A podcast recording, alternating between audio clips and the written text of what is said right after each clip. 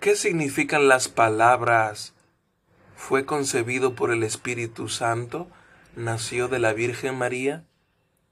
Que el Hijo eterno de Dios, quien es y continúa siendo Dios verdadero y eterno, tomó sobre sí la verdadera naturaleza humana de la carne y la sangre de la Virgen María, por la operación del Espíritu Santo, para que también pudiera ser la verdadera descendencia de David, semejante a sus hermanos en todo, pero sin pecado.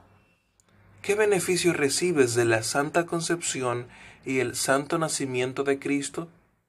Que Él es nuestro mediador y con su inocencia y perfecta santidad cubre ante la faz de Dios mi pecado en el que fui concebido.